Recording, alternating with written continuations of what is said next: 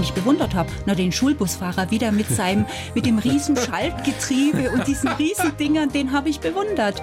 Da oben auf deiner Zielfahne steht, du machst den Busführerschein, weil das ist was, was du sonst nie gemacht hättest, wenn jetzt das nicht passiert wäre. Die blaue Couch, der preisgekrönte Radiotalk, einer unserer Bayern 1 Premium Podcasts. Hören Sie zum Beispiel auch mehr Tipps für Ihren Alltag mit unserem Nachhaltigkeitspodcast Besser Leben. Und jetzt mehr gute Gespräche. Die blaue Couch auf Bayern 1 mit Thorsten Otto. Stefanie Huber, ich freue mich sehr. Herzlich willkommen auf der blauen Couch. Dankeschön. Ich freue mich auch sehr. Frau Huber, es ist sehr, sehr spannend, wie ähnlich sich unsere Berufe sind und worauf es ankommt. Bei Ihnen als Mediatorin, als, als Konfliktberaterin und bei mir als Moderator genauso. Sie wissen, was ich meine, was das Entscheidende ist in unseren Berufen, oder? Genau. Das genau. Zuhören. Und die Menschen da abholen, wo sie gerade stehen. Warum fällt uns das im richtigen Leben, wie jetzt äh, beruflich, so schwer, dem anderen, der anderen wirklich gut zuzuhören? Was ist die Kunst? Die Kunst ist, auf den anderen zuzugehen. Wir sehen oft uns selber. Natürlich, wir sind der wichtigste Mensch für uns selber. Ja. Aber den anderen auch wahrzunehmen, einfach mal anzuhalten, ihm vielleicht in die Augen zu schauen, ihm zu begegnen. Oft in unserer hektischen Zeit haben wir die Möglichkeit gar nicht. Und da ist einfach anzuhalten, sich in die Augen zu schauen und den anderen einfach mal ernsthaft zu fragen, wie geht es dir gerade?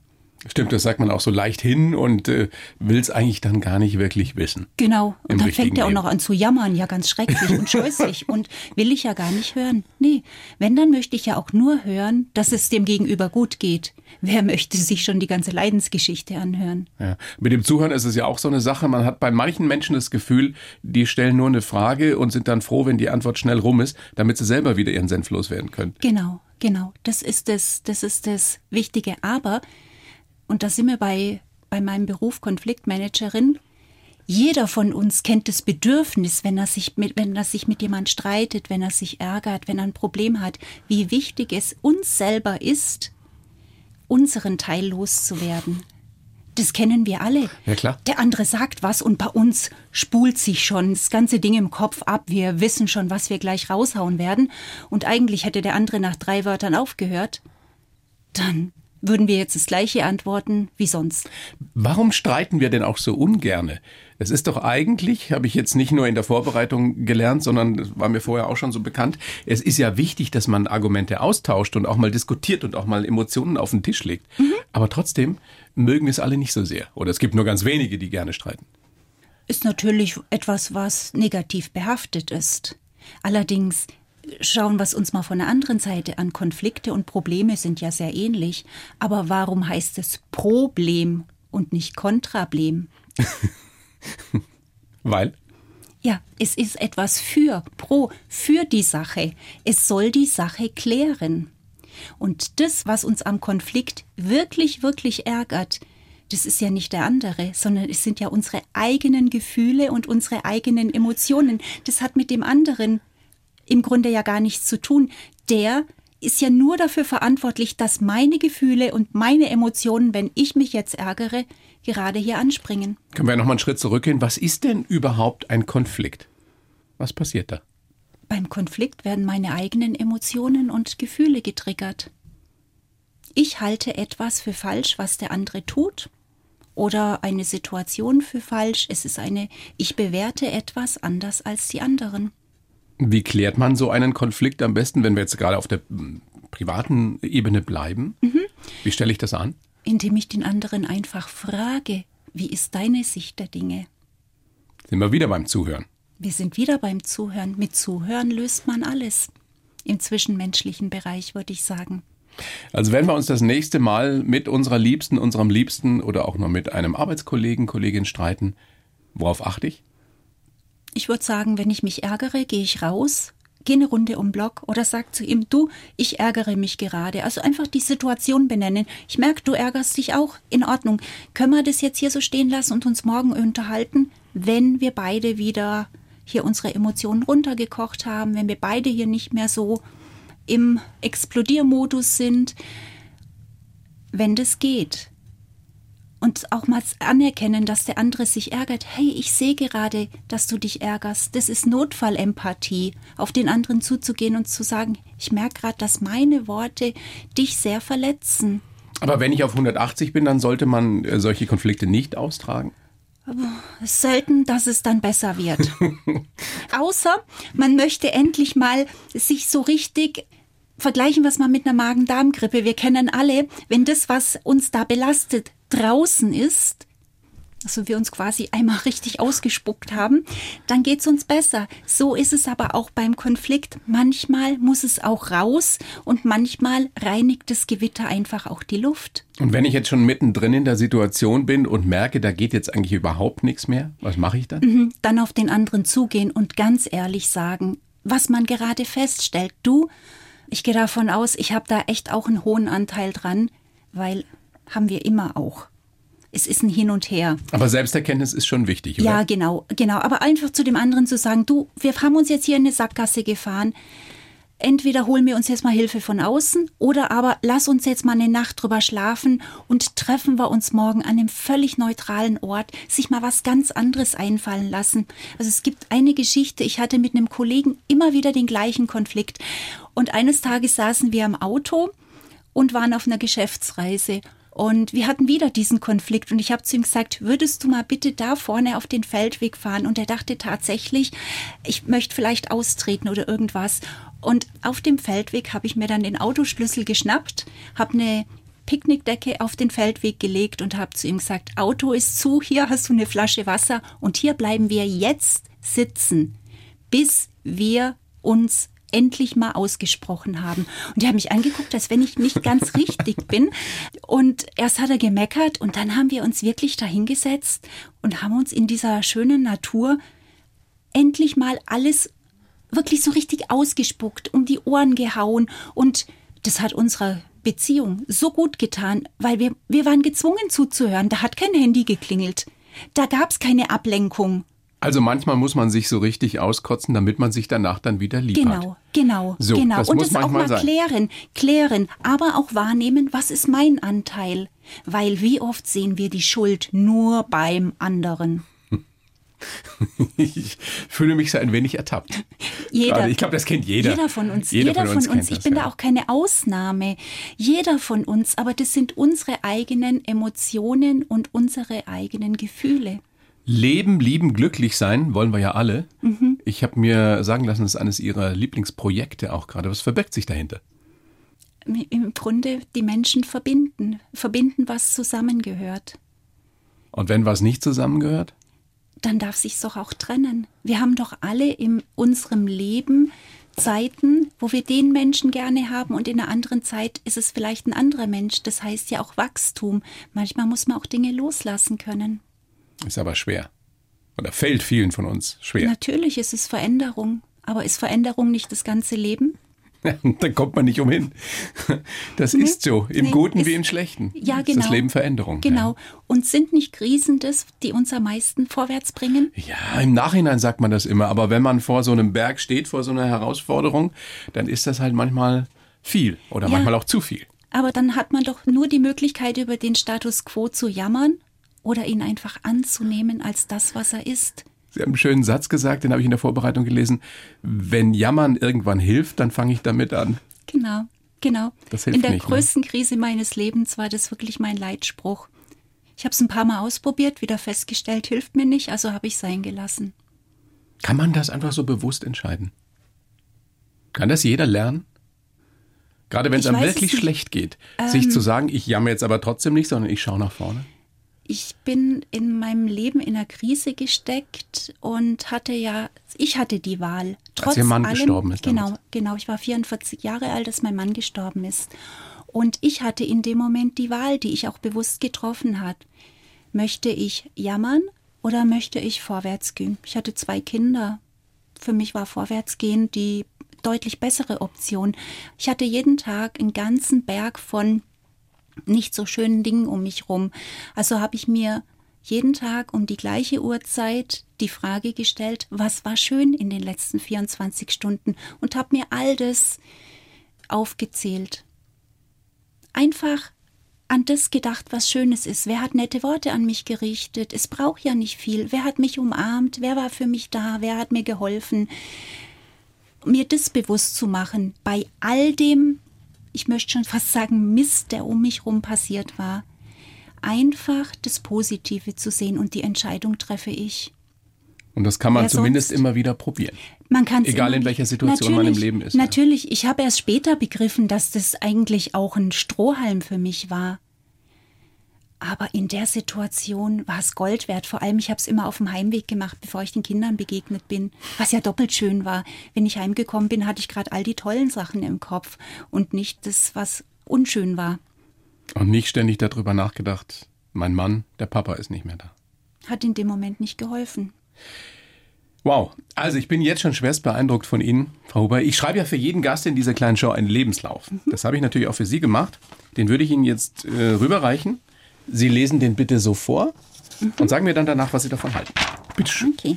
Ich heiße Stefanie Huber und habe aus der schwersten Situation meines Lebens das Bestmögliche gemacht. Viele Jahre war ich ein Glückskind, bis mein Mann plötzlich und unerwartet starb. Danach habe ich erst einmal nur funktioniert und seine Firma weitergeführt. In der Zeit habe ich viel Unterstützung und Liebe erfahren. Mein eigener Weg führt mich dann in eine ganz andere Richtung. Es mag komisch klingen, aber am Lenkrad eines Busses habe ich mein Glück gefunden. Außerdem helfe ich anderen, ihre Konflikte zu bewältigen und versuche zu verbinden, was zusammengehört. Und irgendwann möchte ich in einem Haus in den Bergen leben. Was sagen Sie? Können Sie so unterschreiben? Kann ich total unterschreiben, nur habe ich in dem Haus in den Bergen schon gelebt. Ich möchte wieder in einem Haus in den Bergen leben, weil nachdem mein Mann gestorben war, die Firma verkauft war, habe ich meinen Busführerschein in Füssen im Allgäu gemacht und da in der Region auch gelebt für zwei Jahre. Aber das ist der Plan, dass Sie irgendwann. Irgendwann werde ich das nächste Ziel erreichen. Wie stelle ich mir dieses Haus in den Bergen vor? Das ist eine kleine Hütte, das ist nichts Großes, das ist auch nichts mit einer besonderen Ausstattung, sondern einfach Natur. Ganz einsam? Nichts drumrum? Ne, es darf irgendwo am Rand von irgendwas sein. Es muss nicht ganz, es muss nicht ganz einsam Am sein. Rand von irgendwas ist von schön. irgendeinem Dorf und es darf, ja, es wird im richtigen Moment auf mich zukommen oder ich auf das Haus zugehen. Davon Darin- sind Sie fest überzeugt. total. Waren Sie das schon immer oder ist das auch etwas, was sich entwickelt hat nach dem Tod Ihres Mannes? Mhm, Tatsächlich hat sich das entwickelt und zwar hat mich ein Freund dahin gebracht. Der Mann heißt Ralf, ist selber Unternehmer und hat mir nach dem Tod von meinem Mann geholfen. Also mein Mann ist am Valentinstag 2013 an einem Herzinfarkt in der Nacht in meinen Armen gestorben mit 46 Jahren und ich war von einer auf die andere Minute alleine mit zwei Teenagern, Haus, Firma, angestellte Kunde, also und das im hochtechnischen Bereich. Und ja, das Leben ging weiter. Ich hatte die Wahl, ziehe ich die Decke über den Kopf oder lerne ich alleine laufen. Und das haben Sie, das haben Sie bestens gelernt, aber weil, weil ich Sie ja gefragt habe gerade danach, das hat sich danach entwickelt, diese, Genau. dieser, diese feste Überzeugung, es wird schon es gut wird, werden. Genau, genau, genau. Also danach war, war mein Glaube, der hat sich in dieser Nacht, hat sich etwas verändert. Also mein Glaube an mich, meine Kraft und dass die richtige Hilfe zum richtigen Moment kommt, die war so felsenfest. Selbst als ein lieber Mensch zu mir gesagt hat, Stefanie, bei dir wird nicht alles glatt gehen, habe ich ihn angeguckt und habe zu ihm gesagt, hey, es wird nicht alles glatt gehen, aber es wird den richtigen Weg nehmen. Haben Sie eine Idee, woher diese Stärke kommt?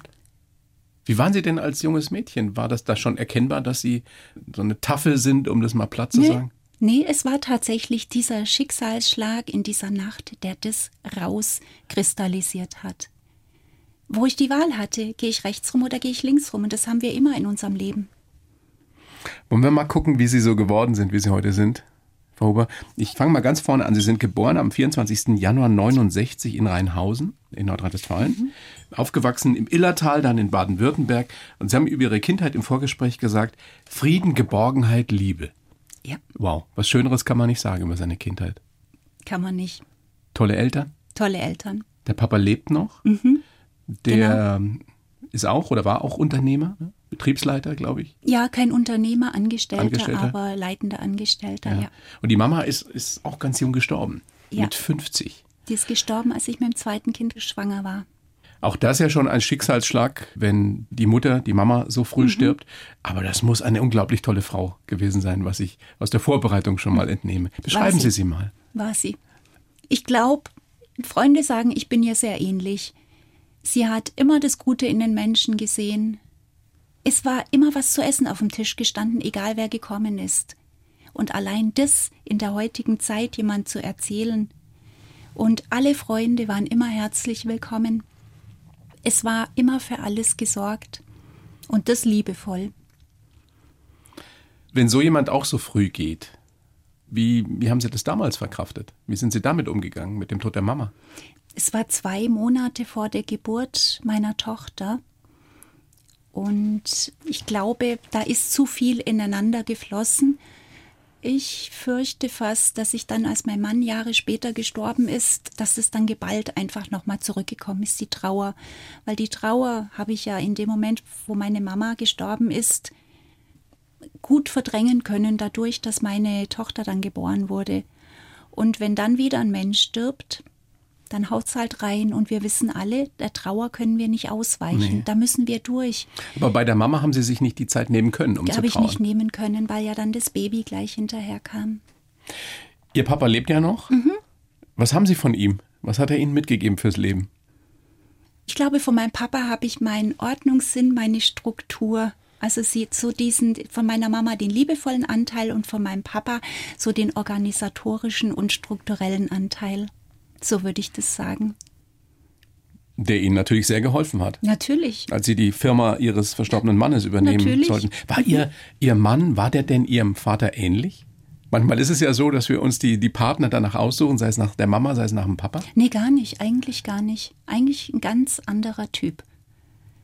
Ja, doch, ein Teil. Ein Teil, Teil kann man mit Sicherheit, beide unglaublich ordentlich, ja. Ein Teil kann man mit Sicherheit gut vergleichen.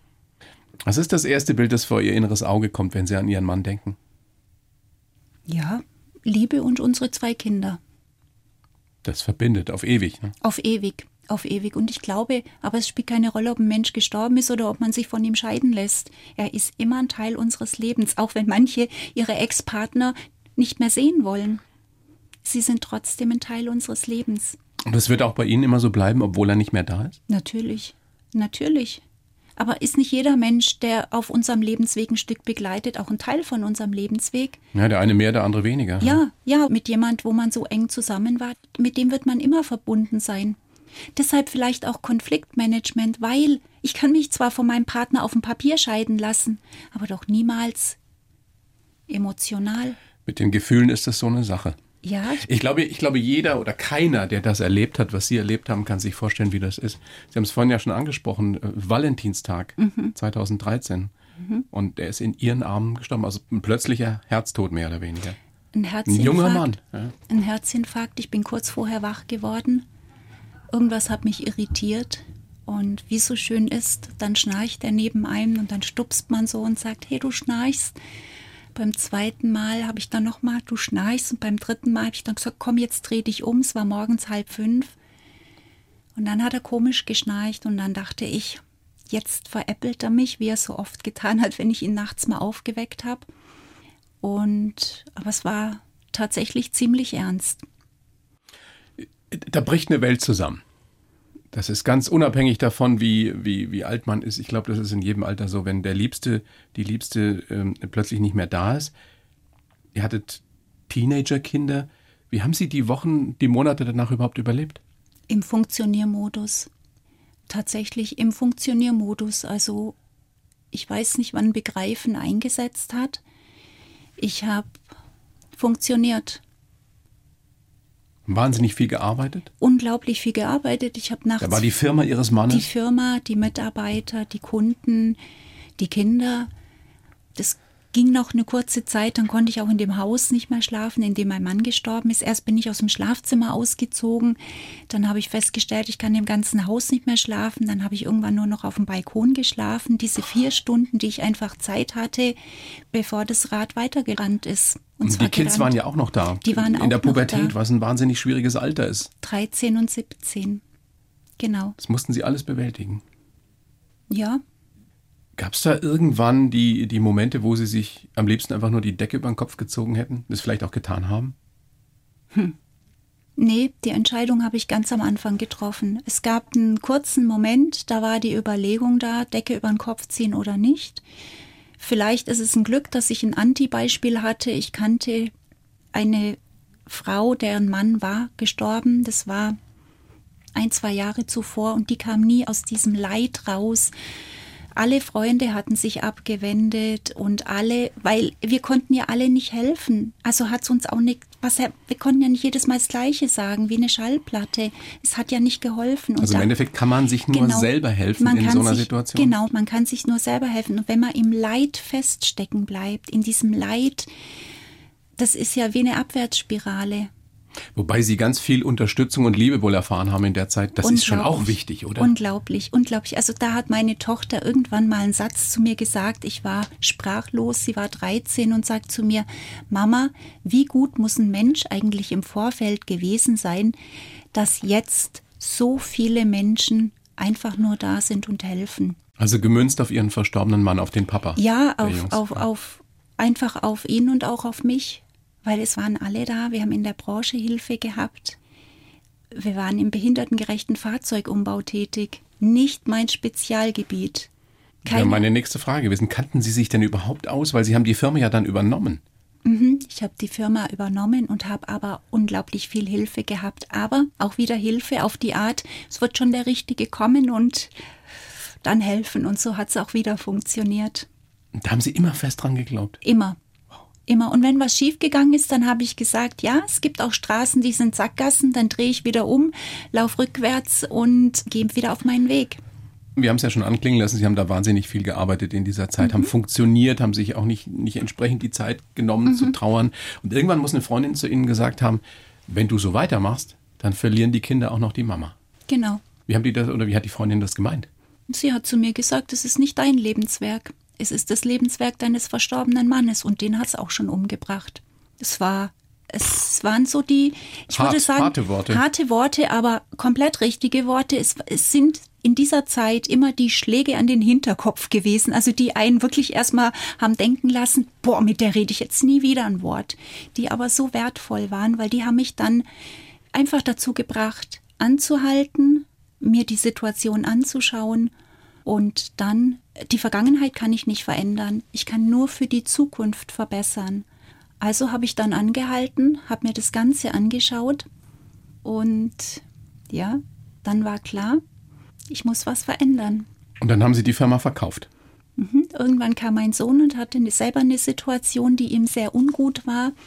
Und dann hat er gesagt, Mama, wir müssen hier weg. Und dann habe ich gesagt, super Idee, genau so machen wir es lass mich noch kurz die Firma verkaufen. ein schöner Dialog. Es gab dann ein paar Leute, die gesagt haben, so eine Firma verkauft man mal nicht ebenso. Ich habe sechs Wochen gebraucht. Nach sechs Wochen hatten Sie die Firma verkauft. Über welche Größenordnung sprechen wir? Wie viele Angestellte? Es war ein kleiner Familienbetrieb, den ich dann an den Konzern verkauft okay. habe. Und damals sind Sie dann ins Allgäu gezogen? Damals oder? bin ich dann mit den Kindern ins Allgäu gezogen. Wie kam dieser, dieser Traum zustande? Sie wollten unbedingt einen Busführerschein machen. Erklären Sie uns mhm. das mal. Mhm. War das, was plötzlich mhm. entstanden ist oder war nee. der schon länger da? Nee, also es war mein Freund, der Ralf, der hatte mir an dem Tag geholfen in der Firma. Und wir saßen abends auf der Bank vor der Firma, haben uns zwei Tafeln Schokolade und zwei Tassen Kaffee geteilt und ähm, dann hat der Ralf zu mir gesagt, du brauchst jetzt ein Ziel. Und ich habe zu ihm gesagt, Ralf, mein Ziel heißt Überleben, jeden Tag wieder Überleben. Und der Ralf hat gemeint, nee, nee, ich meine was ganz anderes. Seh mal den ganzen Berg vor dir, alle Aufgaben, alles, was zu tun ist, ein Riesenberg. Und jetzt stell dir vor, da ganz oben steht eine Zielfahne. Wenn du den ganzen Berg abgearbeitet hast, was soll auf deiner Zielfahne stehen? Und ich habe dann zu ihm gesagt, Ralf, ich habe überhaupt keine Ahnung, mein Kopf ist voll Aufgaben, To-Do-Listen. Und da hat Ralf gesagt, was wolltest du als Kind immer tun? Wen hast du bewundert? Los, spuck aus, so richtig so angetrieben. Und dann sage ich zu ihm, wen ich bewundert habe, na den Schulbusfahrer wieder mit seinem, mit dem riesen Schaltgetriebe und diesen riesen Dingern, den habe ich bewundert. Dann hat der Ralf zu mir gesagt, super, da oben auf deiner Zielfahne steht, du machst den Busführerschein, weil das ist was, was du sonst nie gemacht hättest, wenn jetzt das nicht passiert wäre. Das ist spannend. Ich habe einen Kollegen, einen Radiomoderator, der eben auch jetzt zum Teil Bus fährt oder Bus gefahren ist, weil mhm. das schon immer sein Traum war. Mhm, was, genau. ist, was, was macht diese Faszination aus für Sie?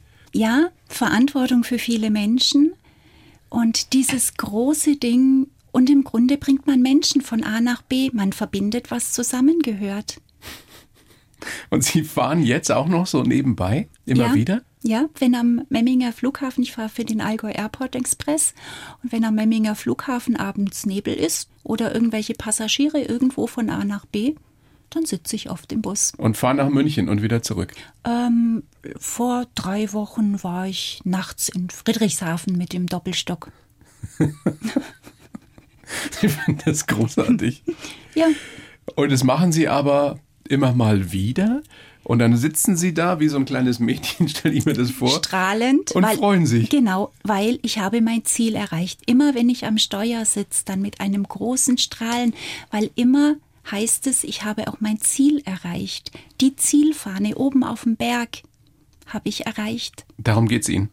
Wobei man dieses Ziel ja nicht immer so klar definieren kann. Ne? In dem Fall. Im Leben. Ja. Also in dem Fall habe ich es, also ich habe gemerkt, dass in dem Moment, wenn man mein ganzes Leben ist ja in dem Moment auseinandergebrochen. Alle Ziele, die ich hatte, mit 80 mit meinem Mann auf dem Bänkchen zu sitzen und auf unser Lebenswerk zu gucken, oder alles war ja in dem Moment wie weggeblasen. Natürlich, die Kinder waren da, aber die gehen ja irgendwann ihren eigenen Weg. Aber mein Mann und ich, wir wissen es alle, hatten ja auch Pläne, Ziele für dieses Leben, für dieses gemeinsame Leben. Und dann war es weg. Und dann war es ganz wichtig, ein Ziel zu verfolgen, mir ein Ziel zu setzen. Und ich glaube, in jeder Krise ist es absolut toll. Wenn man sich Ziele setzt. Wenn man sich einfach in dem Fall Ziele setzt. Ziele, ja. die man auch erreichen kann. Erreichbare Ziele. Ja. ja. Sie haben ja nicht nur den, den Busführerschein gemacht, sondern Sie sind dann auch Konfliktberaterin geworden, mhm. Mediatorin. Mhm. Genau. Noch so ein Ziel. Hing mhm. das damit zusammen, weil Sie so viele Konflikte dann auch erlebt haben in der Firma? Das hing mit dem Firmenverkauf zusammen. Ja. Ich habe die Firma verkauft und war auf einmal, und die wollten, also der Konzern wollte, dass ich da bleibe und die Firma weiter betreue. Das habe ich auch gemacht. Aber als einzige Frau unter ganz vielen Männern. Und egal, was ich gesagt habe, ich hätte es auch sein lassen können, weil die haben mir nicht zugehört. also Warum da, überrascht mich das jetzt nicht?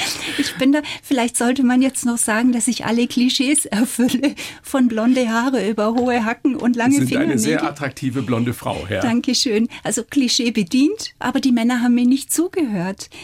Es war so, egal was ich gesagt habe, es ist nicht angekommen. Und dann habe ich irgendwann gesagt, okay, das ist jetzt mein nächstes Ziel. Ich möchte erfahren, was falsch gelaufen ist. Also, dann mache ich jetzt die Ausbildung zur Mediatorin und studiere alles, was mit Konflikten zu tun hat. Und das Ergebnis ist nicht ruhmreich, weil ich habe denen nicht zugehört. Ich wollte das, was ich loswerden will, ausspucken aber ich habe denen nicht zugehört. Wir hatten unterschiedliche Ziele. Es ist immer ein Geben und Nehmen ja. in der Kommunikation. Ja. Jetzt beraten Sie ja Unternehmen. Ich weiß jetzt nicht, ob da auch große Unternehmen drunter sind. Da sind ja dann viele Alpha-Männchen oder Alpha-Männern meistens in den hierarchischen Positionen. Wie ist das heute? Wie schaffen Sie es, dass die Ihnen heute zuhören? Indem ich Ihnen zuhöre. Wenn ich da komme, bin ich ja immer die Rettung. Ich bin ja immer die, die Ihnen zuhört. Also ich hatte schon um in Bildern zu sprechen, ein Mann, das war so der klassische Baubär, der kam rein und hat gesagt, fünf Minuten habe ich Zeit für die. Also so einfach, um, ein, um eine Situation zu schildern. Und nachher hat er stundenlang mit mir geredet, weil ihm zum ersten Mal jemand aufmerksam zugehört hat. Und darum geht es, dem anderen mal wieder aufmerksam zuhören. Und dann kann man vieles schaffen. Dann kann man auch Unmögliches schaffen. Da sind wir ja auch bei so einem Glaubenssatz von Ihnen. Unmögliches ist möglich, weil ich daran glaube. Genau. Sagen Sie mal ein Beispiel, wo Leute zu Ihnen gesagt haben, das schaffst du nie, das ist unmöglich, das hat noch keiner geschafft und Sie haben es trotzdem gemacht. Firmenverkauf in sechs Wochen. Jeder ja. hat zu mir gesagt, dauert mindestens zwei Jahre. Und ich habe nur gelächelt und habe gesagt, bei anderen vielleicht. Es ist, wenn wir wirklich dran glauben, uns realistische Ziele setzen, dann können wir das auch schaffen. Dann können wir viel mehr schaffen, als wir uns zutrauen. Natürlich, immer, immer auf dem Weg hierher habe ich mir gedacht, oh mein Gott, was hast du jetzt schon wieder gemacht? Da kam dann so ein bisschen Aufregung und ich dachte mir so, wie so oft in meinem Leben, oh mein Gott, was hast du jetzt schon wieder angestellt? Aber was man anfängt, macht man ja auch zu Ende, also. Und jetzt ist es ja doch ganz nett. Dankeschön. Ja, ja finde ich auch. Also hat nicht wehgetan bis jetzt zumindest. Darf ich Sie nach einer persönlichen Sache noch fragen? Mhm. Wie lange hat es denn gedauert, bis Sie sich wieder vorstellen konnten, sich zu verlieben? Mhm. Ich habe mich relativ schnell verliebt. Es war ein Kunde, der mir auch danach sehr geholfen hat. Und ich habe mich für mich gefühlt viel zu schnell wieder verliebt. Schlechtes Gewissen gehabt? Schlechtes Gewissen gehabt. Und dann kam mein Sohn auf den Mann zu und hat zu ihm gesagt, du tust unserer Mama gut. Und solange du ihr gut tust, bist du auch unser Freund. Und ich dachte mir nur, der war 17 und ich dachte mir nur, wow, was für eine was für eine große Aussage. Und ja, mit dem Mann lebe ich heute auch zusammen. Also die Kinder sind zwischenzeitlich ausgezogen und er ist Busunternehmer. Das kam ja noch on top oben Aber das war reiner das war Zufall, reiner, Schicksal, das war tatsächlich, das war tatsächlich die Fügung von oben. Er ist Busunternehmer. Haben Sie, als sich das angebahnt hat mit Ihrem verstorbenen Mann, da irgendwie zu, kommuniziert, ihm das erzählt? Darf ich? Das erlebt man ja in Filmen immer so. Mhm. Gibt es mhm. das wirklich? Haben Sie das gemacht? Mhm. Ich würde sagen, ich habe viele Zeichen von oben bekommen und immer auf die Synchronizitäten geachtet. Das Leben zeigt uns, wo wir lang gehen sollen. Wir müssen nur das, was das Leben uns zeigt, in Form von Synchronizitäten, also von Begebenheiten. Alles, was um uns herum auftaucht, hat für mich ein Zeichen. Und ich glaube, das macht's aus, dass ich so dran glaube, dass das Richtige geschieht. Also man muss die richtigen Zeichen für sich erkennen können. Ja, also wenn ich jetzt, genau, also wenn ich jetzt stur sage, ich werde jetzt Kranführer, obwohl ich Höhenangst habe, zum Beispiel, das ist ein unrealistisches Ziel. Oder wenn ich jetzt sagen würde, ich werde jetzt noch Basketballprofi. Natürlich, so, natürlich. Aber genau, aber das sind Ziele, die können wir ja auch gar nicht. Wir können sie aber verfolgen. Also die können wir nie erreichen, aber wir könnten sie verfolgen. Sie genauso wie ich. Sie können jetzt ins Fitnessstudio gehen, Sie können jetzt zum Trainieren gehen, aber den Profi werden Sie vielleicht nie schaffen. Mit großer Wahrscheinlichkeit. Mit nicht. großer Wahrscheinlichkeit, ja. Aber es, es kommt ja darauf an, welche Ziele möchte ich erreichen.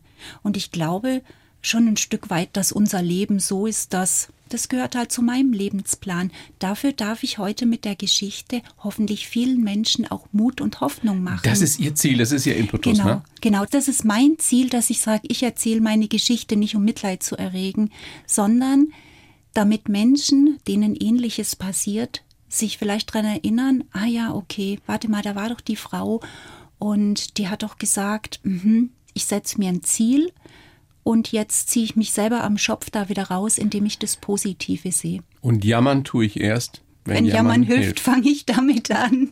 Genau. Mhm. Nochmal zum Schluss. Sie sind fest überzeugt davon, das kann, kann jeder oder jede schaffen, so wie Sie? Natürlich. Ich bin ganz normal. Es kommt doch nur auf die Einstellung drauf an, was möchte ich im, im Leben erreichen. Und ich möchte mein Leben nicht mit Jammern und Klagen verbringen weil das würde meinen Mann nicht wieder lebendig machen. Und wie kann ich sein Andenken besser ehren, als zu sagen, ich erzähle dir eine Geschichte oder unsere Geschichte und bin ein gutes Vorbild für unsere Kinder. Stefanie Huber, vielen herzlichen Dank für das Gespräch. Bin beeindruckt. Sehr gerne. Dankeschön. Ich wünsche Ihnen alles Gute, bleiben Sie gesund. Schöne Grüße zu Hause an den Busunternehmer und an ihre Kids. Die sind ja groß inzwischen. Sind die noch zu Hause? Nee, beide mittlerweile ausgezogen. Aber Familie, also quasi der Busunternehmer und meine Kinder, ein Dreamteam. Wow. Also wirklich zum Thema Patchwork-Familie, das Thema haben ja auch viele Schwierigkeiten. Es ist machbar. Es heißt auch wieder zuhören und aufeinander zugehen. Das haben wir gelernt. Genau, vielleicht vor Weihnachten für die, für die Zuhörer noch einfach eine gute Anregung, weil ich glaube, Patchwork-Familien haben oft Schwierigkeiten. Wir hatten sie nicht, weil wir miteinander gesprochen haben. Stefanie Huber, alles gut. Dankeschön. Schöne Weihnachten, sage ich schon mal. Danke, wünsche ich Ihnen auch. Dankeschön. Die Bayern 1 Premium Podcasts. Zu jeder Zeit, an jedem Ort. In der ARD Audiothek und auf bayern1.de. Bayern 1 gehört ins Leben.